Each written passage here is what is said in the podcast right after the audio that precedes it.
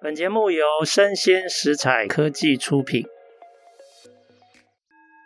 新创除了热血创意与活力，其他重点让长辈告诉你。欢迎收听《杨家长辈经》，未来的新创拼图。各位听众，大家好，今天《杨家长辈经》啊，非常高兴在我们的行动变革家里面啊，我们今天要推出这个云林篇啊。那我们第一位邀请到在云林做创新变革的团队的负责人，他是猪野竹木构的负责人游志杰，来，志杰兄跟各位听众打声招呼。Hello，大家好，我是志杰。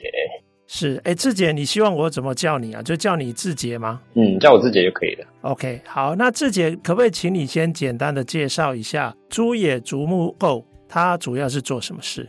因为独木构主要是我们在做一些那个木构造和竹构造的，包括是建筑啊，或者装置艺术，可能还有一些小型的产品，包括像是秋千这样子的东西。就是专门在做这种类似工程，但是它也负责了很多接近像是家具尺度的物件的设计到施工的制造的一个公司这样。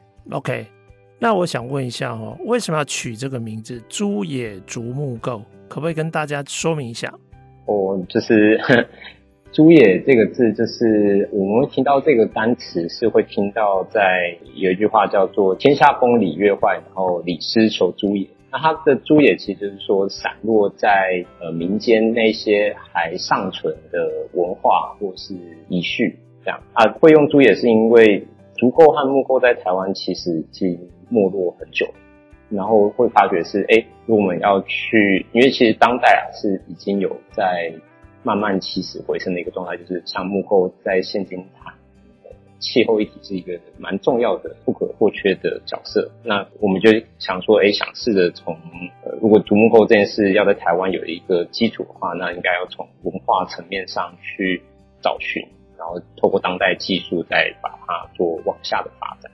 哦，了解了解，哎，这样我就懂了。其实礼失求诸野嘛，以前有那个书上也念过这样。那其实礼它代表就是一种文化的内涵。所以你要求诸于野的，求之于民间的，其实是竹木构这样的一种永续生活跟文化，对吧？对，可以这样子描述。OK，哎，那因为听众哦都没有办法看到你哦，因为你看起来非常的年轻。我想请问一下哦，oh. 在走上这个创业之前，你是学什么、做什么？为什么会走上创业？为什么选这一题？哎，我其实是中原大学建筑系毕业。然后，建筑系毕业出来之后，其实主要有两个因素啊。一个是说，我本身就已经对木构其实原本就是很有兴趣。我在大学期间啊，找实习的时候也是去找那种类似在盖木房子的单位公司啊，这其实比较少见啊。那应该是因为我喜欢动手做东西。后来毕业之后到大藏联合建筑师事务所之后，就是他们从事的建筑的设计方案，大部分都是木构或者是竹构啊。以竹构来讲，它应该是台湾的先驱。那这是一个主要的前提因素，就是说有这样的背景，所以我可能后续对这方面是有比较高的兴趣，或者说有一些累积。那后面会有要出来，这样还有一个很基本的大环境的因素，是因为市场上的设计师太多了，但是劳动者又不够，然后具有设计素养的。施工者更是少之又少，所以我想说，我自己有这样子的兴趣的话，就希望是以这样的角色来去开创公司来进行下去。哦，OK，了解。诶，你在事务所工作这段时间，总共经历了多少年？诶，事务所的期间两年多，快三年。OK，快两到三年左右。然后你就发现，其实设计师虽然很多，但是能够搭配设计师的这些施工者没那么多。所以你想一想，就决定跳出来，希望能够在这个生态里面发挥你的角色跟功能。对啊，一方面其实也是因为我觉得当今的设计的产业很大一部分，尤其是公共工程，它被很多的那个繁文缛节的文书作业给绑住，所以你会变成是好像一件事情要生产完成出来，你会要去花很多心力去应付那些公部门的要求的文件。那我会觉得是有点可惜，就是我也希望可以把更多的时间花在把一个东西实践出来上。好，哎，那我想请问一下，当你在事务所工作，你说事务所它代表的是乙方嘛？那甲方就是业主，那业主会委托乙方帮他们做相关的设计服务。那你们的业主有很多是政府部门，所以有很多政府部门的一些行政程序跟一些繁文缛节，可能就会变成你们的负担。那我想问一下哈。这个猪野竹木构，那他通常会怎么样收到案子，或你们常常会去接什么样的案子？比较单纯的，其实像是那种装置艺术。那装置艺术案就是说，他可能政府他有办一个艺术季。那装置艺术这个东西，因为它并不需要一般建筑它所需要的建造或是实造这样子的东西，所以它过程的流程自由度是很高的，它也不需要走那种工程发包。那主要就是说，这是其中一个，就是装置艺术。那装置艺术就是有可能自己可以去创作，那或者是说有人他接到了他想要用木构或土构来做设计的案子之后，他就是去打听说，哎，有没有人能帮他把这个东西完成？那因为他一般没有对于施工细节的掌握度的话，他就蛮需要这种有设计能力的工程团队，然后去帮他把东西实践出来。所以到目前为止，其实比较大的一个部分是在那个装置艺术层面。啊，像近期其实有开始接一些木构的建筑案，也开始在进行，就是用木头来盖建筑，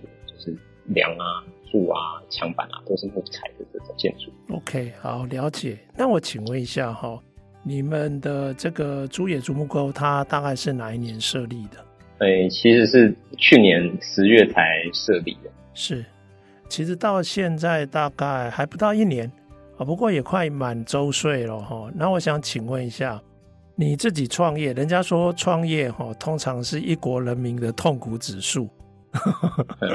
跟职场上 工作哈拿薪水比起来，我想请问一下，那你这一年的创业这样经历下来，可不可以跟我们分享你的一些感受心得？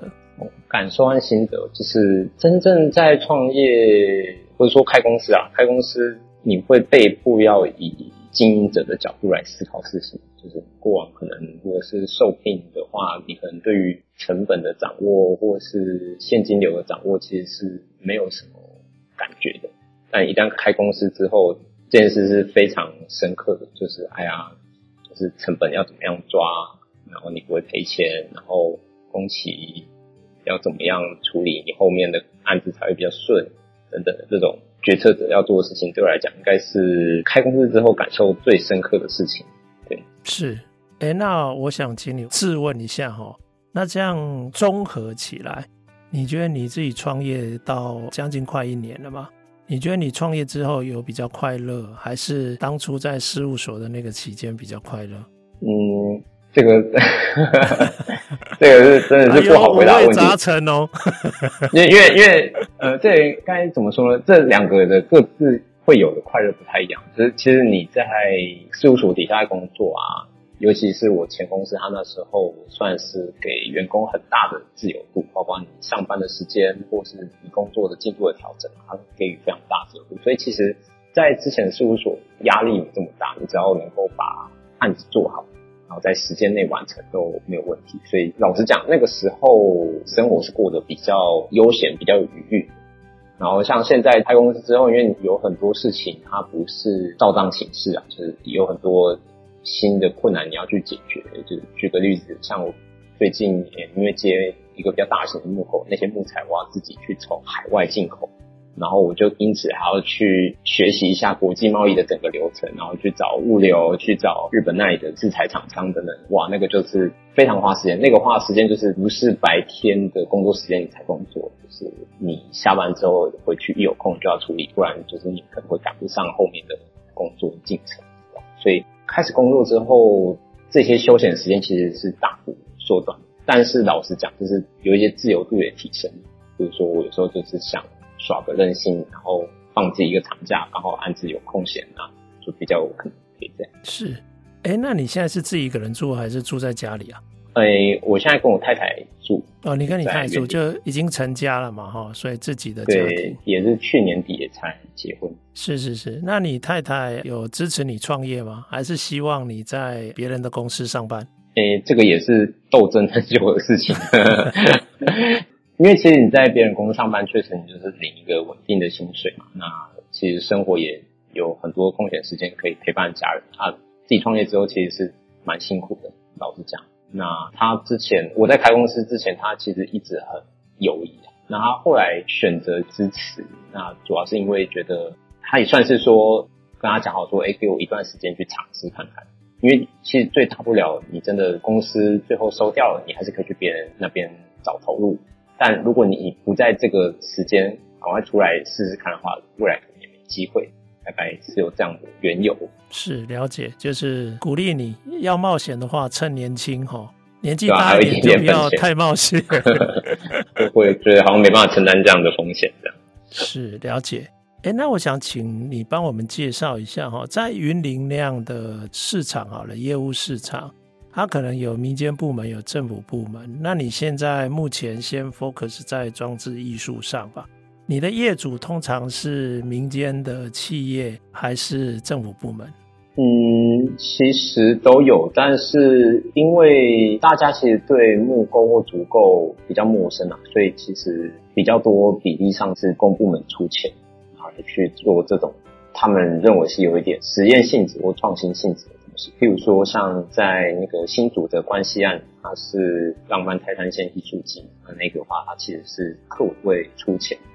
那像民间部门也有，是之前在那个宜兰的头城农场，但头城农场那个竹秋千，它其实也是跟政府有请领到补助款来去做这样可以促进他们观光发展的一个装置。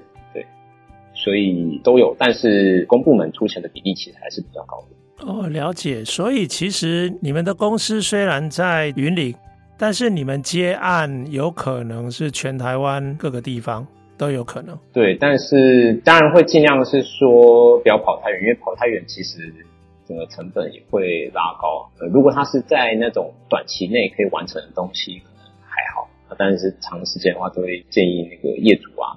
可以找在地的人搭配，当然就是说台湾做这件事情的人确实很少，所以他能选择的团队其实也不多。诶，那我请问一下哈，当你接到一个案子，那你要做这些装置艺术，那竹构、木构的这些材料，它的来源在台湾方便吗？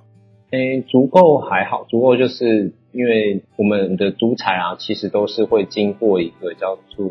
热处理，或者说俗称叫做高温干燥的处理方式，让它变成有一点碳化，强度会比较好啊，也比较不会被虫蛀。那由于做这个处理的加工是在南投的德丰，就是德丰木业，他们有干燥窑可以做这件事，所以我们变成是说，在中部山区采伐的孟宗竹就直接送到南投的德丰，然后接着再运到云林这边，其实这个距离都不远。那像木构的部分就要考量比较多，因为木构的话，以台湾来讲，台湾有国产材，但是台湾的国产材自产率是不到百分之一，就是非常的低。所以你有时候可以选择国产材，但是国产材树的年龄比较小，它其实会比较容易有缺陷。所以其实木材后来啊，大部分都是去找一些制材厂来去跟他们买啊，或者是说像最近在新竹的那个幼儿园的木构，就是要去跟日本买才买得到，因为它是胶合型的大断面木构用的木材。OK，所以如果你接到一个案子，它是属于木构，那因为你在报价前你要先找到这些供应商，然后估算相关的成本，你才能够提供你的报价嘛，对，对不对？嗯嗯嗯。OK，好。所以你们通常会在什么样的情况下决定？哎呀，国内的这个国产的这种木材可能不适合，可能要用国外的。你通常怎么做取舍？呃，一个方面是造价的考量，就是说国外进来的木材，当然有从比较低阶的，像花旗松、南方松这些，到比较高阶的美西侧柏、黄块都有。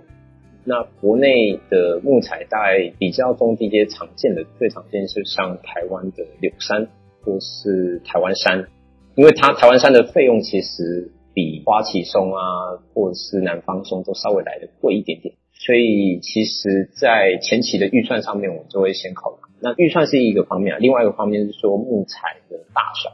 如果他今天需要比较大断面的木材的话，国内的制材厂以国产材来讲的话，是很难有大断面的木材。所以大断面的木材和预算太低的，大概都不太有机会可以用国产材。但现实条件上，我们会希望消费者尽可能可以采用国产材，是因为一方面是支持台湾的林业的发展。另外一方面，是因为它这样子在运送过程，它的碳排放量其实是最低的，这其实也比较符合这种它是负碳材料的概念。是，了解了解。哎，那这个我就要问你哈，因为在别人的公司做也是相对比较安逸嘛，还可以陪家人。那自己出来自由度比较高，但也比较辛苦。那你还是选择了后者，所以我猜哈，其实也不是猜啦，就是经验告诉我说。每一个创业者要走自己的路，其实他心中都有一股熊熊的烈火哈。哦，那你虽然外表看起来非常的和善哦，那我也蛮想要了解你心中的那一股烈火哈。你如果我们今天这样讲哦，这个猪野竹木构，它应该有一个你自己心中想要追求的一个北极星嘛哈？可能有一些是你个人的理想。或者有一些，事实上，你作为一个个人，其实你有家庭的角色责任，但是你开公司，可能你也有作为一个社会成员的你自己追求的一个理想。哦，啊，我想请问一下，这个猪野竹木构，你的那个北极星是什么？我自己是期许，因为台湾其实这一方面发展步调比较慢，就相当。相对其他国家，包括欧美日比较先进，或者是足够已经做得很成熟的东南亚，包括印尼或是越南，是台湾其实是相当的步调缓慢。啊，这其实很大是因为法规，然后还有民众对于这个材料的意识是比较陌生的。所以我自己有一个愿景是，譬如说以云林来讲，云林作为一个农业的县镇。但是我们在云林的西部平原上的那种景观，大部分都还是看到在一片田中央啊，可能就是会有处理几栋房子，那些房子都是 RC 造的。那有一个可能的愿景是，哎，如果以云林来讲，它有一个景观的构造，在它这样子广大的种满稻田或是蔬果的庭院当中，它有一个建筑的地景，是一般的民居，它还可以用着像这样子。承载着有农业文化精神的材料来去构筑他们这样他们的家园，就是我对于未来期许是可以看到这样的景象。当然，这当中涉及到一些法规的突破啊，或是民众观念的改变，但也必须是说，哎，这个产业必须要有人来经营，它可以去搅动这个一滩有点像是死水的状态，让它活络起来，然后就期许自己是可以成为这当中的一名角色。OK，了解。其实，因为你的专长是建筑嘛，那你也热爱建筑，那你是希望我们的社会所有的人在建筑上多一些环境关照，比如说刚刚讲的这些竹构木构，它本身有可能是碳中和，有可能是低碳的环境友善的材料嘛。那相对而言，应用这一类材料的建筑，它本身也有更环境友善。好，所以这个是你希望看到我们的社会能够一直往这个方向迈进，而你可以贡献你自己的专长，扮演你的角色，对不对？对，是可以这样解读，没错。OK，好，了解。哎，那我请问一下哈，因为人类生活弄到现在哈，我们也破坏了很多环境，包括我们的气候变迁的课题哈。那气候变迁，因为它连接的是温室气体嘛，所以碳排呀、啊、这一类的问题，在这几年。全球刚好发起这个净零减碳的行动，好像一时蔚为风潮跟显学哈。那我只是在想说，一般老百姓可能还是相对慢慢才会改变他的习惯嘛哈。那但是是不是有一些企业组织，它有可能会开始，因为可能政府也有要求，或者他的主要客户也开始要求。在永续、在环境、在低碳的这种方向上，要做一些关照。你觉得这个对你的公司来讲，是不是一个好的机会？嗯，确实，这也是应该说发展方向是具备同样理念的价值观，就是说，就是说，其实微软啊，他们在他们新建的几间办公室，或者是 Apple，他们也有这样就是说，他们希望他们的建筑的碳排呢是零碳排或者是负碳排。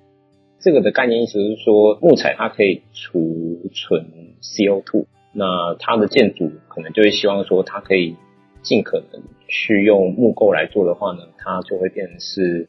假设它这栋房子它可以储存两百万吨的 CO2，那这栋建筑它的运用的周期，它可能，比如说生产出一百八十万吨的 CO2，那这样它其实达到一个负碳的效果。那确实这个对于整体的世界环境的这种气候变迁是有一些缓和的效果，或甚至说它可以是减少一些极端气候出现的几率。那确实我自己的公司如果也是。往这样的方向上进，就是说，哎，希望可以大家尽可能的采用这样子环保概念，或者是说，它其实对于人体健康也是有帮助的材料来去运用在自己的生活当中，或者是常常看到它，常常使用它，就变成生活的一部分。那它就是同时就是兼具这种生活美学，同时兼具就是环境友善的效益，然后更甚者，也许也还有一些经济的考量，就是它也许收音成本还是更低的。是，哎，我请你回想一下哈，因为你看起来真的很年轻，所以一开始我根本没想到你已经结婚了。哎，你有小朋友吗？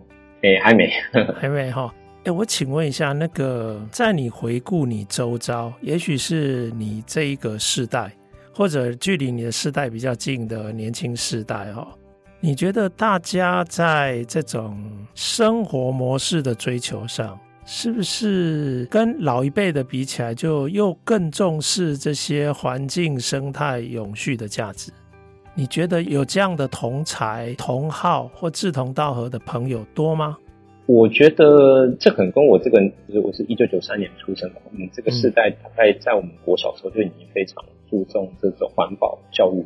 我觉得，在我大概一九九零年后到两千年之前的出生的这段期间的孩子们，包括受到父母以及就是学校的教育，我个人认为啊，就是他确实是在环保方面的意识是比较高的。